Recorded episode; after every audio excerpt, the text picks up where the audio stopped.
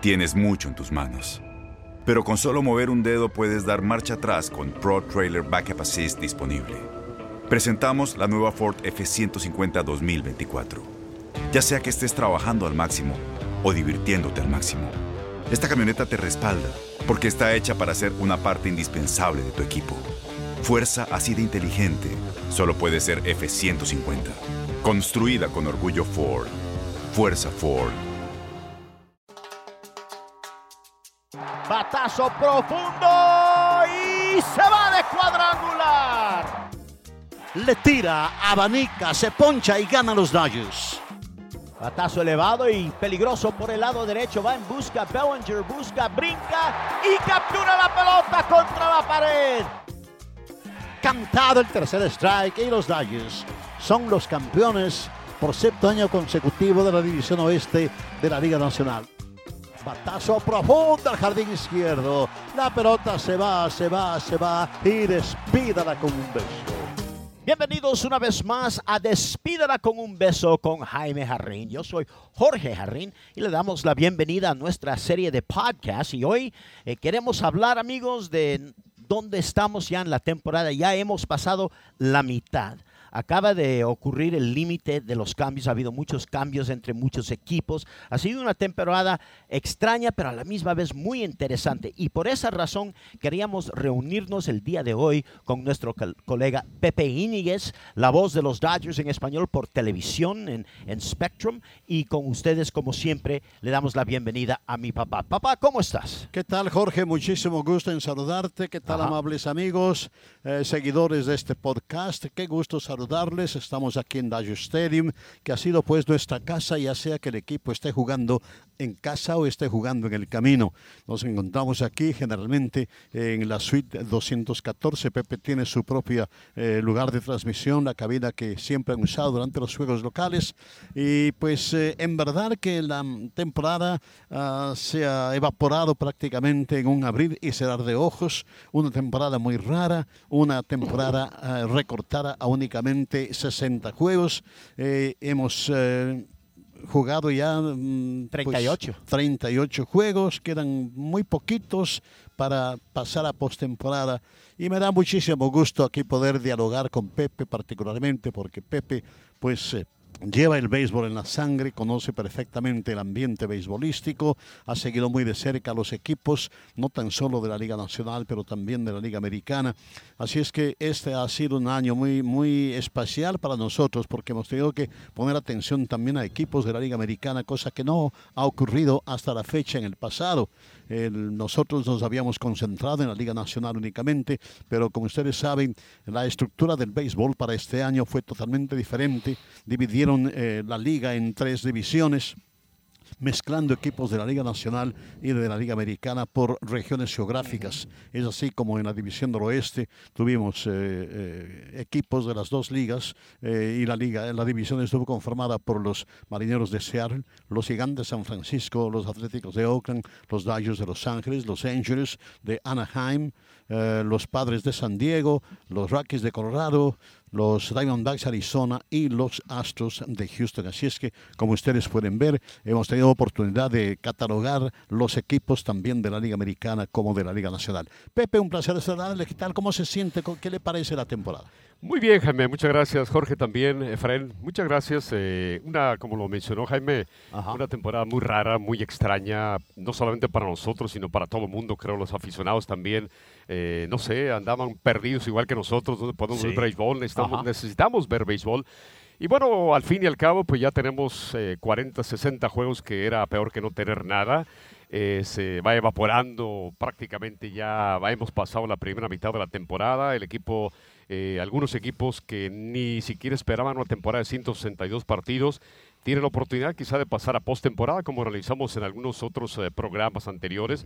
Y eso es precisamente lo que vamos a hablar, ¿no? lo que hablaba Jaime también, eh, Jorge, eh, Jaime, de que eh, los equipos que eh, incluyeron en la, en la Liga Nacional, es muy posible que en un futuro tengamos dos divisiones solamente también en cada liga y vaya a ser eso para cortar todos los viajes largos, que es lo que, eh, lo que están Hay que tratando de hacer. tratar ¿no? de evitar, claro. Exacto. Y, y- y, papá, Pepe, ¿qué piensan ustedes de esa idea? ¿Qué les parece? Porque esta es la temporada de, para mí, yo le considero como la temporada de experimentos. Exacto. Por la necesidad. Hemos visto gran cambios que han ocurrido. Algunos de esos cambios posiblemente se queden y otros van a desaparecer después que todo regrese una vez más a lo más o menos normal. ¿Qué piensan ustedes? Me gusta la nueva estructura del béisbol. Así, a mí sí me gustaría que en el futuro tengamos exactamente las divisiones eh, geográficas, con equipos de, de las dos ligas eh, en una misma división. Eh, sí, sí me gustaría en verdad,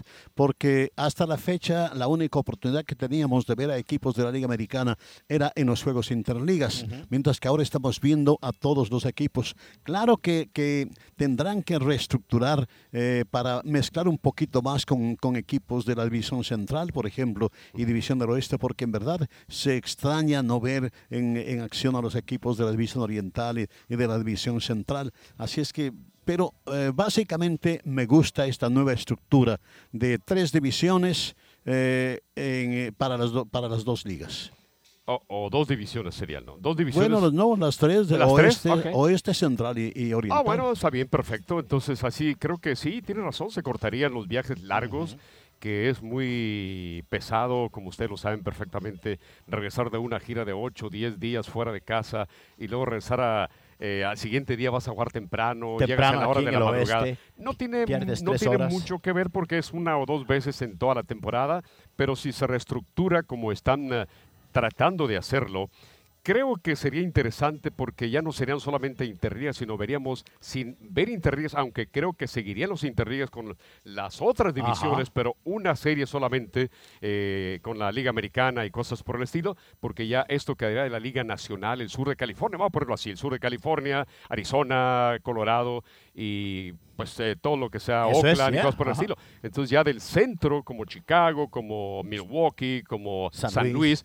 me imagino que también nos incrustarían un poco más cerca y lo que Cincinnati quedaba, como Jaime lo sabe, en la Liga Nacional o está en la Liga Nacional, me da la impresión que lo pueden pasar a la Liga Americana porque está tres horas de diferencia, está en el este del país. Uh -huh. Entonces pudiese quedar allá que el rumbo, en lugar de quedar en la división central o en la división del oeste, como estaba hace muchos años, cuando eran solamente dos divisiones, Jaime. Y ahora él está en la división central, pero es uno de los, de los lugares más lejos en la, en la Liga Nacional. Digo, por el rumbo, hace, ¿verdad? Pues llamaba la atención hace muchos años Ajá. cuando comenzaron. Teníamos a los Bravos de Atlanta Exacto. y a los Rojos de Cincinnati En el oeste. en, En la división oeste. occidental. Exacto. Y San Luis, que está más hacia el oeste, estaba en, en, otra, en otra división. En verdad que era, que era muy raro eso y Sí. nadie quería aceptar eso, pero pues durante muchísimos años tuvimos a los Bravos y a los Rojos en la división occidental de la Liga Nacional. Y yo creo que, Jaime, entonces, eh, Bravos, eh, Rojos de Cincinnati quedarían al otro extremo de la otra división del Tiene este y el oeste. Si hacen dos y si hacen tres, pues no sé cómo sería estructurada, pero, pero yo creo que esos equipos que estaban en la división del oeste, en la Liga Nacional, hace cuando eran dos, divi- tres, div- dos divisiones nada más. Ajá. Dos divisiones.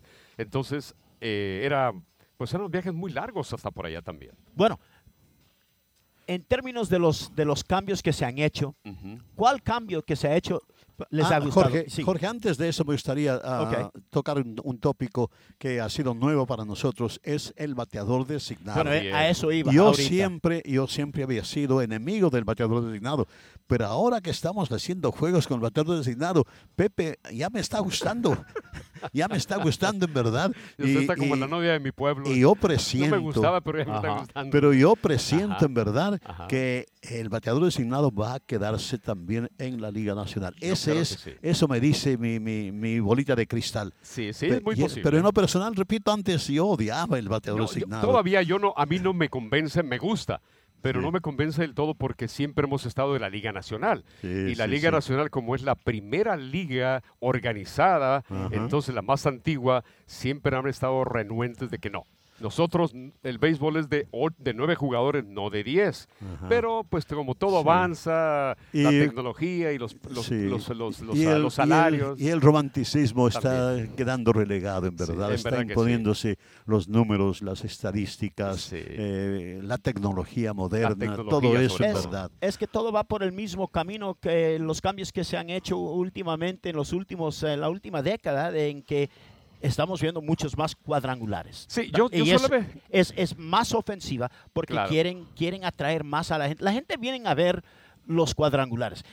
tal, tal como les dicen a los peloteros, oye, tú Dale puedes, para arriba, tú- dale para tú arriba. puedes ser un pelotero como Adrián Gonz- González, que era una máquina de dobletes, de dobletes, punto, y te ganas un buen sueldo. Pero Ahora- si quieres el contrato grande, sácame cuadrangulares. Fíjate que yo todavía, Jorge, no entiendo la... Claro, le entiendo porque el béisbol es la máxima expresión, el home run es la máxima expresión del béisbol, ¿de Sí, acuerdo? ajá. En el golf, en el, en el soccer, pues el gol.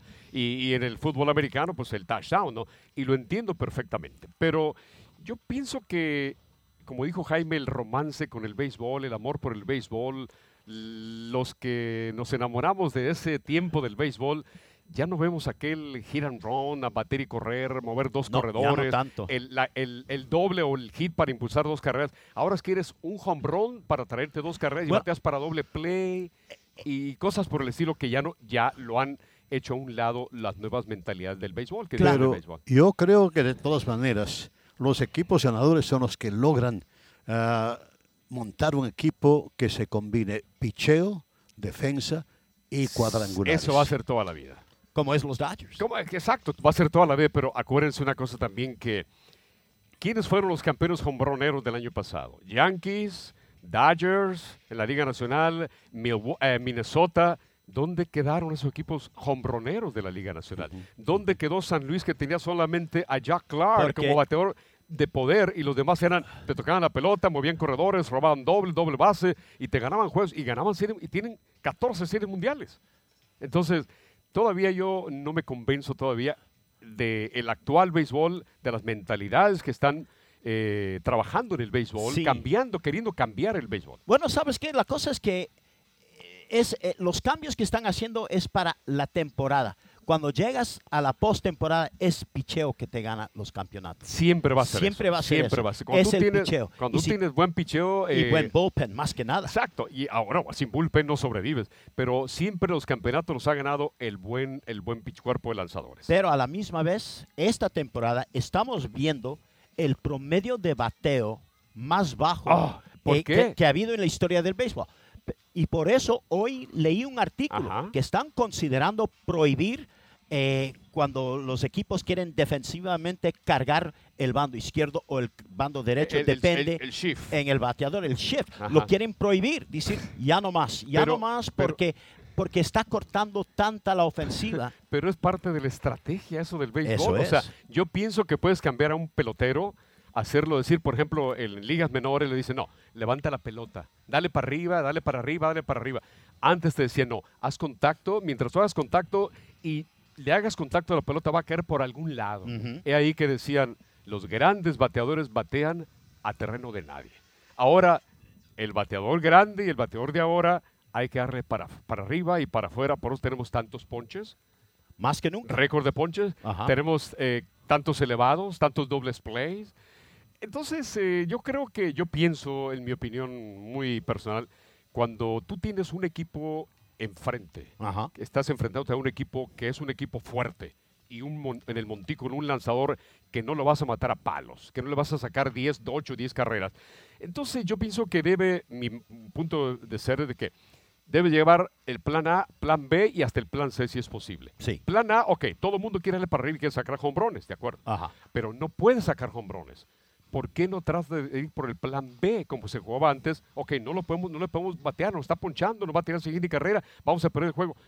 Sexto, séptimo, octavo y ahora que vamos a tener noveno bate sin el des- con el designado, si es como está jugando, ok, me lo tumbas por allá, por acá, por allá, por acá. me lo- Ujú. ¿Qué ha pasado cuando tocan la pelota por, por y los Dodgers lo han hecho por el lado izquierdo y por el lado derecho? Y lo han hecho contra los Dodgers también. también y no hayan qué hacer porque están pensando solamente en que todo el mundo va a tirar a sacar el home run. Porque eh, un equipo, de- digamos como los marineros, Ajá. tienen tanta velocidad.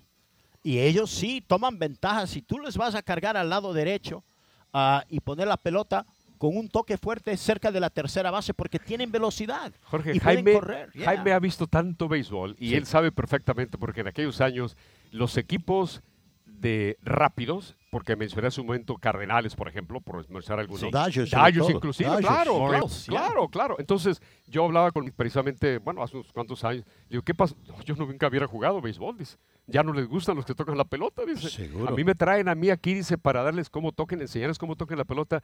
Yo vengo porque me gusta, dice, pero nadie me hace caso. No te das- Nadie yeah. toca la pelota, nadie quiere tocar la pelota. Pero dice, el béisbol era tan bonito, dice, mira, dice, llegaba yo, primer bate. Ahora el primer bate tiene que ser de poder, eh, un Mookie Betts, por ejemplo, tiene que batarte 20, 25 hombrones. En aquel tiempo ese bateador era el tercero y el cuarto bate. Yeah. Eran los que te producían carreras, los que te traían carreras para home.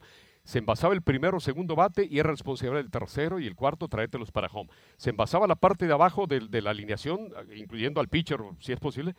Los de arriba había que moverlos, porque el de arriba to- tocaba la pelota y los movía y se los ponía adelante de las bases para que el tercero, el cuarto bate los trajeran. Y era lo, bonito del béisbol. ¿Será posible que los equipos adopten un cambio de filosofía al sí, respecto? Jaime. porque pues es cuestión de los uh, coaches y del Sí, manager sí. que obliguen a los peloteros No a practicar el toque, No a practicar la planchita. Ah, aunque no quieran, si, si Exacto, les, se si les paga por pero eso. Si si les el obligas, manager- si el claro. manager y el coach dicen, no, no, no, tú te vas a practicar dos toques en cada turno al bate. eh, Y mira, a en- en veces- práctica. a veces, es la única forma de cambiar. claro, de lo y- contrario, por sí solo el pelotero no va, no va a, No, a no. prestarse para No, ese no. cambio. Y, y mire lo que, lo que es lo, lo interesante de todo esto, y muy, unos puntos muy, muy importantes. Vamos a suponer, tú tienes corredor en primeros y lo hemos visto con mucha frecuencia. Estás perdiendo por una carrera. Ajá. ¿ok? Y yo lo he escuchado de los managers, nadie en especial, de los managers. No, no, no, no.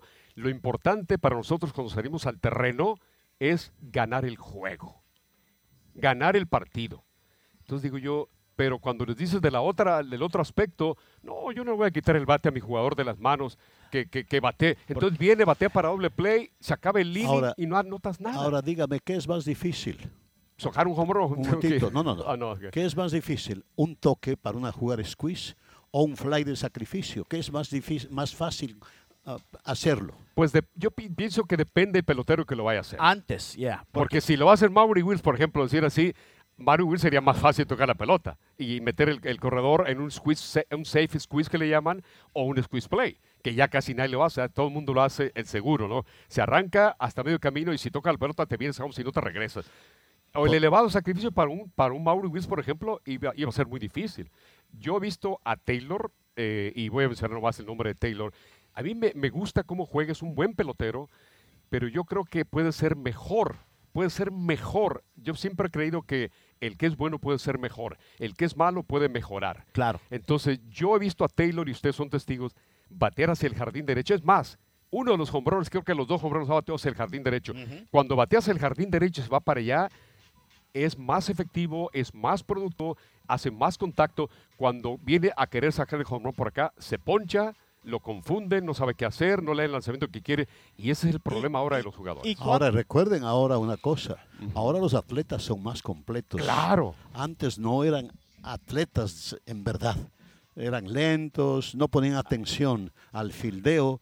Eh, entre los pitchers muy contados habían un que Fernando fildear, Valenzuela que, Sí, sí, sí. que tenía esa, esa, esa reacción instantánea los toques y todo eso. Ahora son más atletas los, los jugadores. Los jugadores, Se pero, se pero los pitchers, más. los pitchers, Jaime, no crea que todos, ¿eh? A un pitcher le toca la pelota por la izquierda y por la derecha y lo sacas de, de concentración porque en ligas menores los entrenas para tirar a home y no cubren terreno abajo. Muy pocos, como un Kershaw, por ejemplo, cubriendo muy bien a los lados. Pero hay pitchers, voy a mencionar a Odalis Pérez. Cuando Odalis estaba con Odalis, le tocaba dos veces la pelota por un lado, nunca llegaba ni a primera. No. Entonces, es cuando yo digo que no eres un atleta, pero eres un buen pitcher, pero no eres el atleta. Pero hay que tomar en cuenta también Ajá. que ahora, tratando de tocar con un lanzamiento de 98 millas por hora, antes 93, Tiene razón. 92, era, tenías un instante más, pero ahora cuando la pelota está Es mucho encima más de difícil es mucho más difícil. sí, sí. Siempre, hasta batear el- es más difícil. Pero el problema es no solamente eso, pero la combinación que Maury Wills antes se quejaba. Mira, los pitchers vienen en grupo y los enseño a tocar. Nos pasamos toda la primavera haciéndolo. El momento que termina la- el entrenamiento de olvida. pri- se, olvida, olvida. ya no lo hacen ya Se nomás. olvida. Entonces viene septiembre y el dirigente te pide que hagas algo que no has hecho en los últimos Bueno, cinco vea- meses. Es lo, que, es lo que dice, lo que estaban diciendo ustedes, que Ajá. hay que practicar. Bueno, mira, ¿quién puede tocar la pelota? Un Quique Hernández, un Taylor, un Austin Barnes. Esos son los que pueden tocar la pelota. Un la, o sea, la, eh, eh, Gavin Lux, son los que pueden tocarte la pelota. La, la, la- la ciencia de todo esto de que no toda la vida lo vas a tocar. Si tú estás ganando por 8 o 10 carreras, mira, que se diviertan. Ok. Que baten home run. Te tengo Pero una pregunta Ok, tienes- ahora. vamos cuando a ver tienes- ahora. sí, tienes ¿Qué sabor de boca le ha dejado Pepe la primera parte de la temporada? Ah, buena hasta cierto punto y creo que en todos aspectos porque la temporada pues empezamos empezamos que no- ni se iba a jugar béisbol, ¿no? Yo estaba haciendo planes de que iba a pasar toda la casa todo el, el año encerrado en Encerrado, casa, ya. pero al menos tenemos béisbol, aunque un poco extraño, me imagino que les parece también a ustedes. Estamos narrando un juego de afuera, De afuera. de aquí, el estadio está oscuro, completamente desolado, y estamos narrando un juego de béisbol de Dye Stadium. Cuando que- están fuera de, de- de- de casa, Exacto. somos nomás una docena de personas en todo el estadio. Exacto. Entonces, lo que me dice Jaime, me pregunta Jaime de la Ajá. temporada, para mí me deja un buen sabor de boca porque por lo menos tuve o tenemos la, la dicha de ver parte del béisbol que pensamos que quizá nos iba a jugar.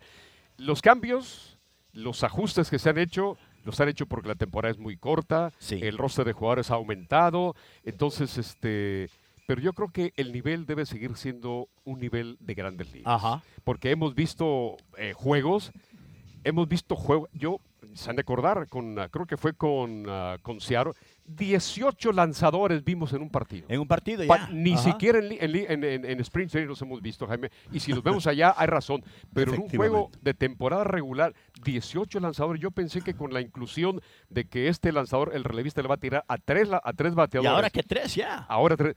De todas maneras, sigue siendo, se siguen abusando de todo ello. El bull, los bullpens están agotados. Ah, bueno, en, um, le, le ha sorprendido el tremendo rendimiento del equipo de los Dodgers. El- Está en el primer lugar en victorias de todo el béisbol de grandes ligas, Sí, sí, menos, sí. menos eh, derrotas también. Exacto, claro. Eh, un bullpen fuera de serie, Claro, verdad. Ah, un equipo sigue siendo lo que fue el año pasado y hace dos años, con Ronero por excelencia. Eh, ¿Está satisfecho con el rendimiento de los Dodgers? Yo pienso que sí, es una franquicia que merece tener un equipo ganador siempre. No creo yo en que hay equipos o franquicias que dicen, les preguntas qué clase de equipo vas a formar, vas a tener en la liga. Ah, un equipo competitivo. Ahora voy a competir. Dodgers con el mercado que tiene, la afición que tiene, tiene que tener el compromiso con la afición de tener siempre un equipo ganador. Y ese es el equipo que tienen los Dodgers. En los últimos 10 años, 8 o 10 años, es el equipo que han tenido. Ganado, no hemos ganado Serie Mundial, pero ha sido ganador. Bueno, todos, antes de empezar la temporada, ah, la temporada, esta temporada corta, antes de eso, durante la primavera, se oyó mucho de, bueno, los Dodgers son el equipo de la Liga Nacional, pero el, equipo, el mejor equipo de todos son los Yankees. Para decirte la verdad ahora, no lo creo, No, porque los Yankees no tienen picheo. no tienen el picheo que tienen los Dodgers. Aunque los Dodgers pudieran mejorar un poquito más, me hubiese gustado si hubiesen traído a un, Un abridor. a, un abridor veterano e- ese es mi punto. para la postemporada más que nada. Tengo confianza en Julio Urias, pero el progreso de Urias y Dustin May y hasta un cierto sentido Tony Gonsolin no poder sal- sal- you know, ser más eficiente con 80 lanzamientos. Necesitas 80 lanzamientos llevarte hasta la sexta entrada y no, no ha ocurrido. Eso lo tiene que cambiar la gerencia, la- los Yeah. dirigentes, Jorge y Jaime, porque, mira, ayer, por ejemplo, Ujú. un Julio pudo haber salido un séptimo inning. Sí, ¿Ok? mi- lo dijo mi papá Claro, anoche. Me claro. preguntó a mí por qué no Son- lanzó una entrada 80 más. Porque no los dejan. Mi punto, otro, el otro punto es, Mira, un- está bien cuidarlos porque son de tu equipo, pero los cuidas Hasta tanto, cierto punto. los cuidas tanto que se van de aquí a otro equipo a florecer allá. Tiran 8 o 9 innings allá o 7 innings, aquí les tiras, tienen 60, 70 lanzamientos y ya, vas y lo sacas, le hablas, le convences, le dices, sabes que ya estuvo bien, ya me diste 6 innings. Está bien. Yo creo que el béisbol, por eso los pitches ahora nadie va a ganar 300 juegos. eh, Ya. Anoche, por ejemplo, un Ajá. juego muy fácil para los Dodgers. Claro. Ya en el séptimo, octavo innings. De todas maneras, hubo necesidad de utilizar a, a tres, cuatro relevistas. De todas cuando maneras. no había razón en absoluto. Eh, yo en verdad creí que, que, que debía haber salido para, para el De acuerdo completamente, Jaime, de Eh, acuerdo. exactamente. Y yo creo que se, que se ha abusado de la excelencia del bullpen. Eh, exactamente Y me da el temor, me da el temor de que si seguimos a este ritmo, después de dos semanas van a acusar mucho cansancio y cuando se va a necesitar en postemporada, la cosa va a estar muy difícil. Es ¿verdad? correcto, es correcto, eso nos ha pasado. Ha llegado un bullpen agotado a la postemporada y sin bullpen no, Ya. gan- no ganas la temporada, ni menos una postemporada. Porque además hay que tomar en cuenta de que eh, pueden decir usted, eh, oyente, no, pero vienen para un inning únicamente. Es que no es solamente los, no, no es solamente los, los lanzamientos que hacen en el juego, No. los que tienen que lanzar en el bullpen al, al prepararse. A al veces tiran dos innings allá y vienen por un, Lo- un out aquí y- nada más. Y, y sabes, ah, es una cosa que siempre me ha molestado un poco. eh, por ejemplo, Kenley Jansen. ¿Cuántas veces hemos visto donde empieza él a calentar y cambia el juego? No es un juego, Y lo no, es, no, es no es la oportunidad para salvar un juego y lo sientan. Mira, Y dice, ok, pero la cosa es que cuando hacen eso, a veces puede pasar cuatro, cinco, seis días antes que lance nuevamente. hasta ocho días han pasado, Han sin, pasado. Que, sin que lance. ¿Qué es lo que pasa? Que yo pienso que cada dos, tres días que no, no tiene oportunidad de salvar un juego, debe venir a ayudar al equipo un inning para mantenerse en forma y para ayudar al bullpen que no trabaje otro jugador del otro pitcher del bullpen y compensarlo de esa forma llevarlo porque todos tienen que estar activos. Hay veces que llega él a cerrar el juego y llega completamente, ¿qué te digamos? Este, perdido. Eh, por eso a veces yo a veces decía, "Uh, una carrera no es suficiente, hay que anotar dos, tres. Porque Ahora, eso es lo que pasa. Y, y- y por eso tiene que atacar la zona de strike, ser Claro. agresivo y, y es propenso al cuadrangular. Claro, eso es lo que pasó en el último juego ah, que, que- que- de, que- los, de los equipos que hemos visto en acción en lo que va de esta temporada, ¿cuál es el equipo sorpresa y cuál es el equipo que en verdad ha sido una decepción? el más decepción para mí han sido los Diamondbacks. De acuerdo. El más de más decepción porque se esperaba más de ellos, por lo menos Mucho pasar más. como un wild card. lo que se- con la firma de, de Boone Garner que llevaron, ahora ya se lastimó, todo les ha salido mal cuando llevan a, Greinke también. y- Pero Starling Marte, tenían Starling Marte ma- tan consistente que es él y Fíjate. no pudieron ajustar el equipo gana, alrededor gana, de gana él. 5 millones. A Ajá. 5 millones, bueno, para nosotros es mucho dinero, pero Ahora para un equipo 5 millones ahora como está en el mercado no es nada. Es barato. el, el- el jugador estaba rindiendo, entonces se deshacen de él.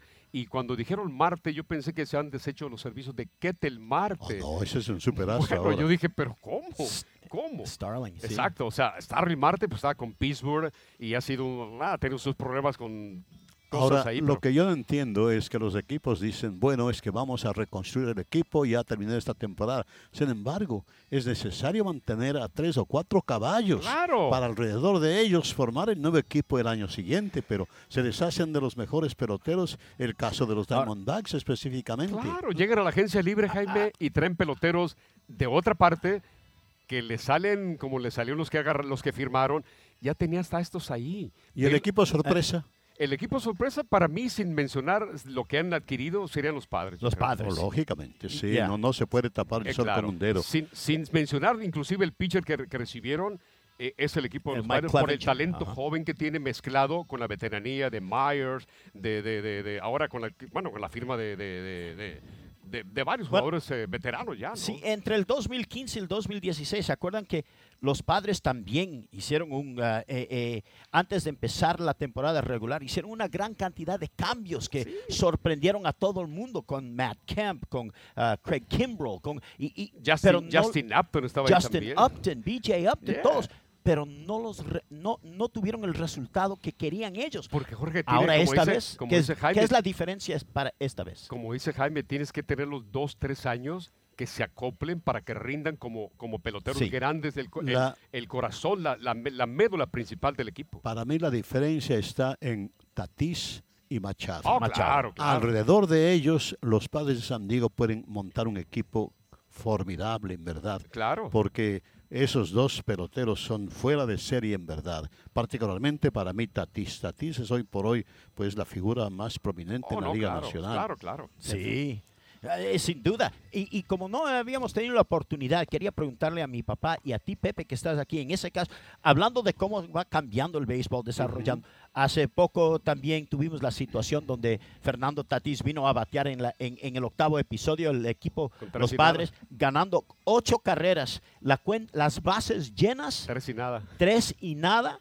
Le el, el dirigente dijo al Le dio la de luz tercer- verde. No, no, no le dio la luz verde, le, dio, le, di- le dieron la luz roja y le se- dijeron Que esperar a uno. que esperaba. Que esperara. Y en vez sacó un, un, un- un Grand, Grand Slam. Slam. Bueno, son, Ahora, esos esos son, esos son los acuerdos que son reglas no son escritas. reglas no Son escritas. reglas no escritas. ¿Qué o sea, piensas sobre eso? como profesional, debes de darle respeto a tu equipo, al otro equipo, no, no burlarte del otro equipo, como si le tocas la pelota ganando por 8 o 10 carreras y te robas una almadilla, no tiene que el, al, al siguiente le van a meter la pelota en las costillas. Claro, es el Fue lo que hicieron con, con Machado. Machado. y la regla no escrita la aplicaron ahí y está bien.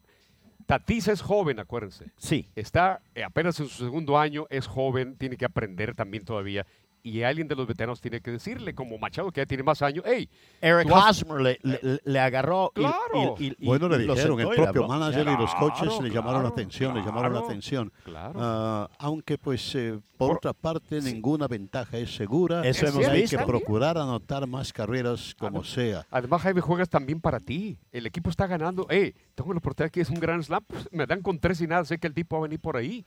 Sé que viene por el medio. Tiene que darme un strike. tiene que administrar por el medio. Yo la voy a esperar. Y con un pelotero de grandes ligas, aunque él es joven, le, sabe que está esperando la recta por el medio, no la va a fallar. Ajá. No la va a fallar. Entonces, las dos partes están bien. Eh, Sí. la, regla, la regla no escrita y Machado y, este, y, y Tatis Jr. dice, bueno, tengo tres y nada en la cuenta. Aquí hacen lo mismo, les dejan la luz verde, pero allá se le dijeron espera uno. Machado, Tati- ya. Tatis dice, ¿por qué voy a esperar uno? Yo no le voy a dar ventaja al pitcher. Sí. No, no toma en cuenta que había una ventaja tan, Tan grande. De, de- porque, pues, pues, eh, Eh, yo, yo me acuerdo que Los Earl- dos puntos se pueden realizar muy eh, bien. el dirigente, de- sa- miembro del Salón de la Fama, Earl Weaver, él dijo, a mí no me gusta. No me gusta eso porque yo sé que el otro equipo se va a ofender Claro. y van a querer pegar al próximo bateador. Y, no quiero arriesgar uno de mis mejores bateadores que se lesione así. Y le hicieron a, Machado. Entonces se le explicaron Yo- a Tatis. Pero yo nunca olvidaré un juego Ya. del 28 de julio de 1970. En el octavo episodio, los Dodgers iban ganando a los Phillies de Filadelfia 11 carreras por cero Wow. en el octavo inning. En el octavo, Filadelfia ano- anotó dos carreras. Fuimos al noveno inning y en el noveno inning, Filadelfia anotó nueve carreras y ganaron empató. a los Dodgers 12-11 en nueve innings. Es que es, el- es lo, Eh, es lo hermoso La sorda casi se vuelve loco. El- no, no se, no se podía concebir una ventaja de Claro. 11 a 0 en el octavo inning y terminaron perdiendo 12 a 11. Pero claro, eso, es- eso ocurre una vez cada mil años. ¿no? Exacto, también. Lógico, lógico. Lo, lo que me da lástima para mí, te digo la verdad, es, es los Rockies. Tú, di- tú es- ustedes escogieron los, los ah, Diamondbacks de Arizona. Para mí, más que nada, los Rockies empezaron tan fuerte y sorprendieron a muchos. Y en la- las primeras dos semanas estaban en primer lugar. ¿Sabes por qué? ¿Por qué? Porque jugaron en casa. En casa. Eh, jugaron en- empezaron en casa. Mira y lo que pasó anoche. tuvi- Bueno. Además, los, los, los Rockies al menos empezaron más o menos bien. Sí. Los Diamondbacks nada. Nada. Desde el comienzo han estado cero a la Eh, izquierda. eh, esa es la cosa. Por eso, para mí, eh, la decepción más grande ha sido los Rockies no poder. y porque razón. demostraron que sí tenían la oportunidad, la habilidad, pero como tú dijiste, Pepe, ese es el Empezaron problema cuando tienes un equipo que juega a 5000 pies sobre la superficie del mar a Ja- esa altura. Jorge Jaime lo sabe y lo va a recordar también. ¿Ya? El Coors Field La ha, cámara de horrores. ha revivido a veteranos que ya casi estaban para retirarse, Ajá. bateadores. Y ha hundido a grandes lanzadores, grandes que fueron por el contrato que les dieron y fue la tumba de ellos. ¿Por qué? Porque es para bateadores, no es para lanzadores. Entonces, el equipo, Larry Walker, los eh, Galarraga, Galarraga. los Bichet, y inclusive Castilla, Vinicio Vini Castilla. Castilla. O sea, Vinicio Castilla nunca te iba a batear 44 home runs fuera de, de- del Coors Field. Ahora, yo siempre veo los números en casa y fuera de casa y los vi los de Arenado, vi los de este, de varios de ellos. Los números son completamente diferentes. Diferente. Sí. Entonces, cuando tú juegas en casa y ganas en casa, fuera de casa tienes que jugar pelota de 500 mínimo.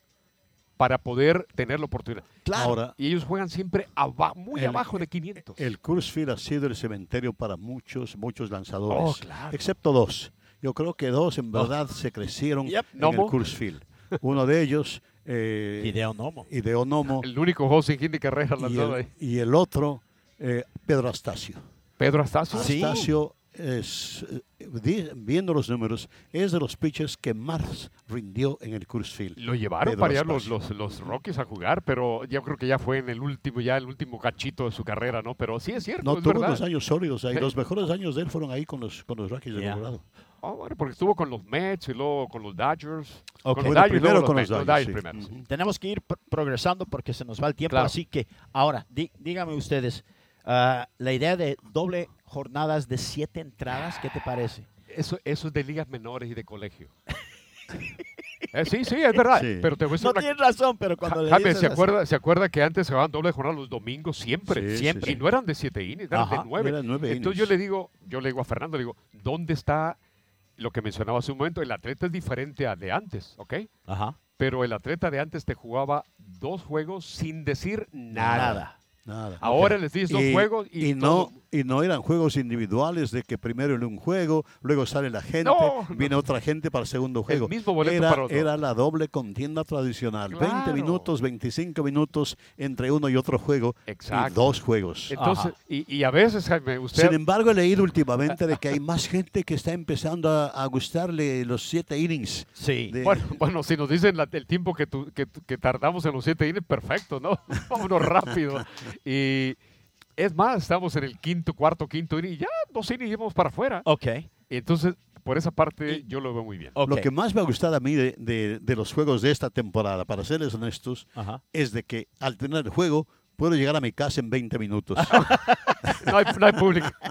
No, no va a tener con el público. Antes tenemos que esperar una y media Oh, aquí para salir, Oh, para para, salir. Bueno, yo llegaba- empezar a salir. Yo llegué a mi casa a la- casi a la una de la mañana, en Claro. un partido de las siete, ¿no? Entonces, ahora pues no, pues, sales y como si nada, ¿no? Pero, Efectivo. pero la verdad, se extraña el público, y Oh, sí. Ahora, todo lo extrañamos. Por ese camino también, me imagino, Pepe, tu opinión, papá, eh, cuando los juegos están empatados y empezar con corredor También, en posición también. anotadora, eso es otra Mira, cosa de, de, colegio. de Yeah. colegio. Exactamente. Es una sí. regla de Pero colegio. sabes que sí hay una estrategia con eso, porque si tú no avanzas ese corredor Ah, claro. a tercera con un out o menos, no vas Pues, a anotar. Aquí está mi pregunta, a ver si Jaime me la contesta o tú, Ok. Jorge, porque yo todavía no la encuentro. Ok. ¿Ok? El primer corredor que pusieron los Dodgers en segunda con un juego empatado fue Justin Turner. Porque él hizo el último out. Claro. ¿Qué le pones a ese corredor? ¿Por qué le pones un doblete? Le dije, ¿a quién se lo batió? ¿Cómo? ¿A quién le batió ese doblete que le pones en segunda a Justin Turner? ¿A quién le cargas la carrera esa de que anota Justin Turner? O, o sea, ¿por qué está él en posición anotadora? o porque sea, Sí. lo porque pone- hemos, hemos visto Yo hemos visto entradas donde sacas un elevado de sacrificio, anota la carrera y nadie saca un hit en, en la No, entrada. bueno, bueno, eso está correcto, pero se la diste al pitcher. Pero, por Yo, ejemplo, por ejemplo- empieza el inning y lo pones en segunda porque él fue el último out. Tienes que dar la razón por La- qué está la- él. Ya. Bueno, Tienes eh, que hablar, pero mi problema A es, mi problema es cómo anoto eso, el corredor en segunda. ese es, yo lo que estoy diciendo, Jaime. ¿Qué le pones? ¿Un doble? ¿O qué le da- ¿Y a quién le vas a anotar la carrera? Porque el pitcher que viene a lanzar no se enfrentó a ese corredor que está en segunda. No. Entonces, yo eh, le eh, pregunté en el internet, nadie me contestó. Nadie. En, Ah. el, en, el, en, el, en el Twitter tampoco. Dicen, bueno, no puedo decir lo que dijeron ahí, pero es un béisbol. Bueno, la carrera se- hay que cargárselo al que permite el- que, en- que entre esa carrera. claro, pero él Sí. ni, ni se enfrentó a ese pitcher, ese es el punto. Pues sí. Ni Pero se enfrentó. enfrentó al que le está impo- al que- al Pero que le sacó, le, impulsar. sa- le sacó de out. Bueno, Sí. para también sa- el otro le sacó de out a él y lo ponen en segunda correr. Esa regla, Jaime, la van a imponer en la Liga Mexicana también. Y el, el jugador, cuando te dice cuatro pelotas intencional, que no le tiras ningún lanzamiento y lo pasa a primera, se, in- se incluyó para cortar el tiempo, El tiempo. Es el tiempo del tiempo. partido. ¿Saben cuánto corta una dos bases por bolas que hay intencionales en un partido? Eh, porque no todo el tiempo hay. ¿Cuánto ha cortado eh, en total. hablando, hablando eh, generalmente en los partidos? Tal vez un minuto. Un minuto.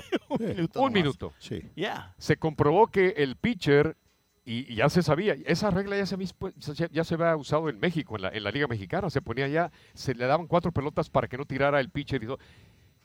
Y después se dieron cuenta que en los cuatro lanzamientos, como se preparan los pitchers ahora, ustedes han visto cómo agarran la pelota un roteo, ah, tira- y, y tiran hacia primera. No es el mismo, el mismo estirón del brazo. No. Entonces, el pitcher, como no va a hacer el mismo lanzamiento, el mismo movimiento para tirar, a home- lo hace todo igual, pero no es la misma velocidad. Puede tirar un lanzamiento por allá, por arriba, Y por lo un hemos lado, visto, con ya. corredor en tercero, segunda, y se puede ganar un partido. Ya. Si quieren ahorrar tiempo, lo que tienen que hacer Siete es innings.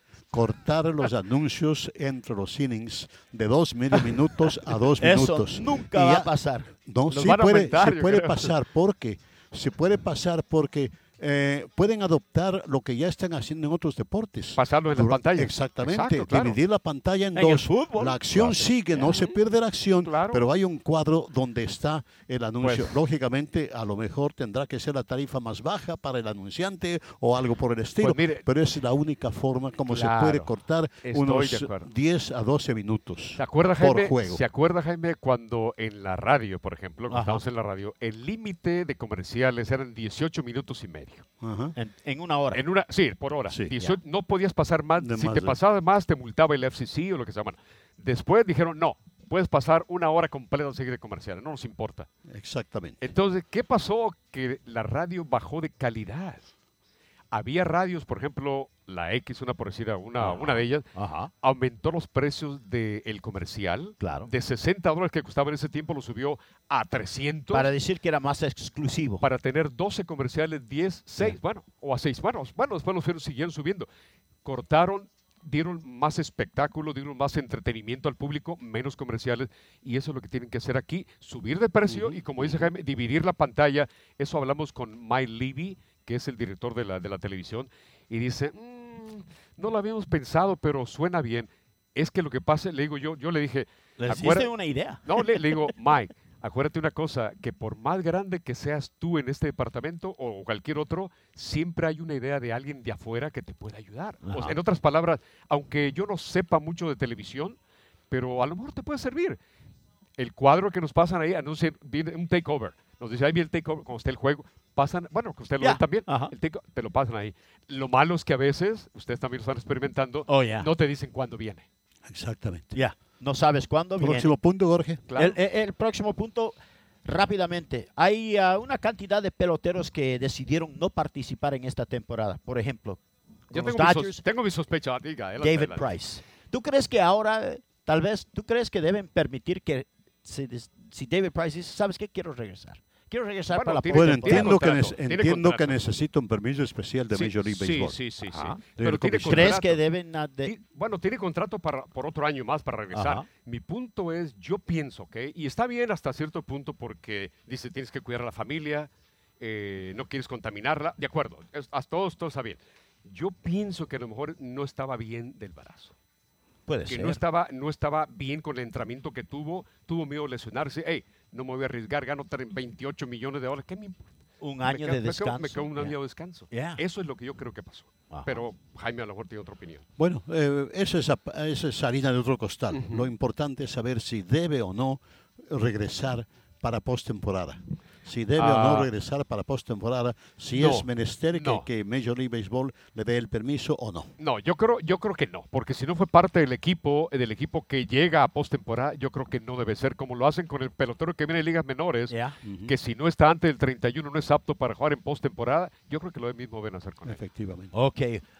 Una pregunta más. El otro día ah, llegamos aquí al estadio de los Dodgers y vimos a Mookie Betts Ajá. tomando roletazos por segunda, pero no son, no practicando con los otros durante la práctica de Ajá. batea. Él solito salió, pidió que los tres coaches le acompañen y Dave Roberts ¿Y quién le va a decir que y no? tomó una gran cantidad y Sí, hasta y hasta también empezó a practicar la doble matanza. Así que es posible ver a un Mookie Betts tal ¿Qué? vez ¿Qué? ser utilizado o es algo porque simplemente Mookie Betts se ha dado cuenta que la filosofía de los Dodgers es tener peloteros que te pueden jugar Varias posiciones. varias posiciones y él está porque él sí tuvo experiencia en ligas menores con las Medias Rojas de Boston por un tiempo fue un middle infielder. Pero te voy a decir una cosa, tiene más cuerpo de segunda base que de Sí, jardinero de- derecho. que de- ¿Verdad, sí. Jaime? Oh yeah. Es verdad. O sea, el cuerpo de él no es, eh, no es mi cuerpo, ¿no? Pero es, es más pequeño que todos los demás. Y por eso no se lesiona tanto. Y, y la estatura de él y el cuerpo, la constitución física de él es para un segunda base más que para un short y para un Ahora, tercera base. La Es pregunta que yo tengo es, los Dodgers han tenido, siempre el problema de ellos, han tenido muchos ah, jardineros y no tienen dónde jugar. Ahora, si, si traes a Mookie Betts del jardín derecho por un tiempo y le pones en la segunda base, Entonces le porque vas a- le vas la a segunda base es la base que ha sido más débil últimamente para los Dodgers. En Menos bateo. menos bateo en producción. Menos defensiva. Hernández Sí, y sí, Gavin sí. Lux, muy joven, Gavin Lux todavía no han tenido un impacto. Así que si mueves Mookie Betts al interior y Pues puedes mira. abrir campo para Quique Hernández jugando el jardín derecho, tienes a Bellinger en el central, Es- es Pollock en el izquierdo, todavía tienes a, a- a- a Taylor. Es importante porque tienes versatilidad con el equipo. Ajá. O sea, hay más versatilidad, hay más opciones. Pero mi punto es de que a Bellinger era, acuérdate, un primera base natural. Ajá. Le dijeron, tenemos a- a este, a González ahí, te vas a tardar un par de años para llegar a primera base. Tiene contrato, practica el jardín izquierdo. Ya. Practicó el jardín, tremendo jardinero. Guante sí. de oro, no hay ninguna duda. Te cubre los tres jardines muy bien. Mi punto es de que está bien, pero un pelotero de esa calidad, de ese calibre, no debes de cambiarle la mente de venir del central a la primera base, Ya. de primera al derecho y traerlo como... Ok. Pero Sí. lo estás haciendo con Cody Bellinger. Bueno, Hasta en el mismo estoy juego. lo que estoy diciendo. él- Es lo que estoy en- diciendo de él. en De- el jardín central y en la séptima entrada cambio y le ponen en primera base. Es lo que estoy hablando de, Ya. de Bellinger, porque lo mueves de un lado para otro. Hay peloteros que sí se adaptan, hay peloteros que mentalmente... eh, Bueno, él, sí- él sí se adapta, él sí se adapta y así, pues poniéndolo en primera estuvo- base, aumenta eh, la, la defensa del equipo notablemente. Oh, claro, claro. y Sí, en los sí, sí. jardines también, definitivo. Porque de tener a, a Mans en primera y tener a Bellinger en primera, en ya en las postrimerías del partido, ganando por una carrera, Sí, claro. lógicamente Defiende- es, es defiende- Bellinger defiende mejor, mejor. en primera base. Que ¿A ustedes Mans. le gustan a Bellinger más en el jardín central o en primera base? Como, como su posición Mira, Para mí principal. cualquiera de las dos. ¿Ya?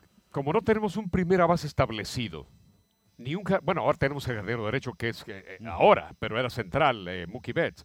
Pero como no tenemos un primera base establecido, porque puede jugar eh, Beatty, puede jugar cualquiera, hasta Ya. Quique Yep. o cualquiera. Entonces, o lo haces primera base, pero que tenga la oportunidad de que en una necesidad lo puedas ocupar en otra parte. Ya. No, tienes, no tenemos segunda base titular, no tenemos primera base titular, no tenemos un jardinero derecho titular, ni un central, ni un izquierdo.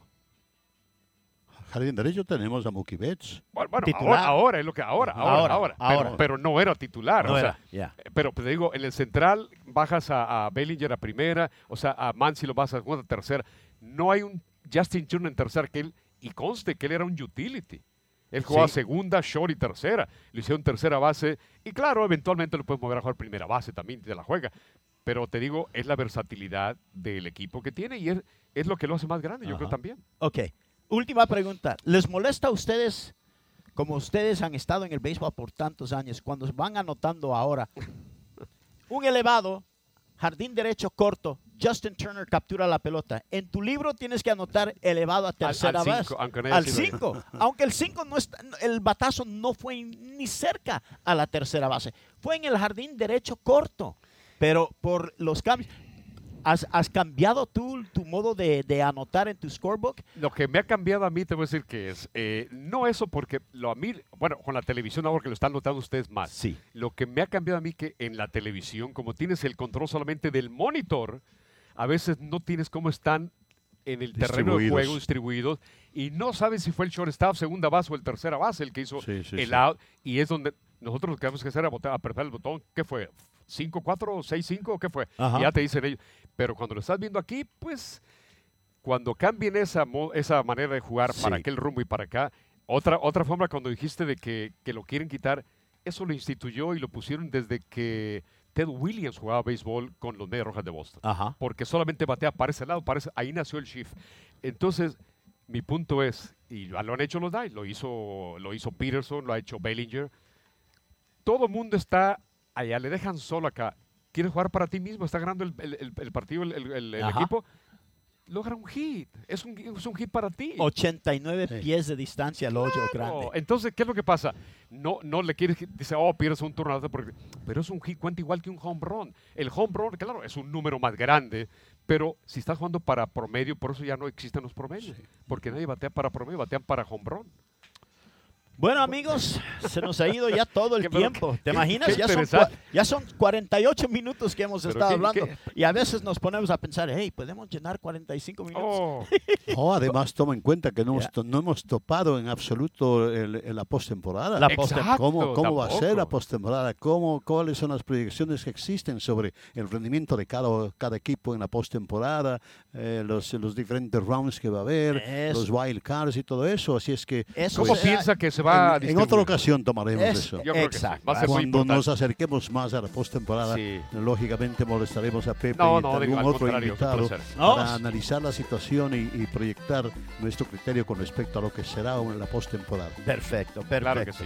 Bueno, Pepe, gracias por estar una, Siempre eh, es un con placer. nosotros una vez más. Gracias, papá, por tu punto de vista. Amigos, ah, aquí concluye este capítulo de Despídala con un beso con Jaime Jarrín. Queremos agre- agradecer a, a Lon Rosen y a Eric Braverman por el apoyo de los Dodgers que nos dan en hacer este programa. Y claro, nuestros colegas allá en Univisión, Luis Patiño ah, y Héctor Serpas. Gracias a ustedes también por seguir nuestro podcast. Y hasta la próxima vez, ya saben que generalmente cada jueves, cuando es posible, salimos con un nuevo eh, capítulo de Despídala con un beso. Hasta la próxima, amigos. Gracias.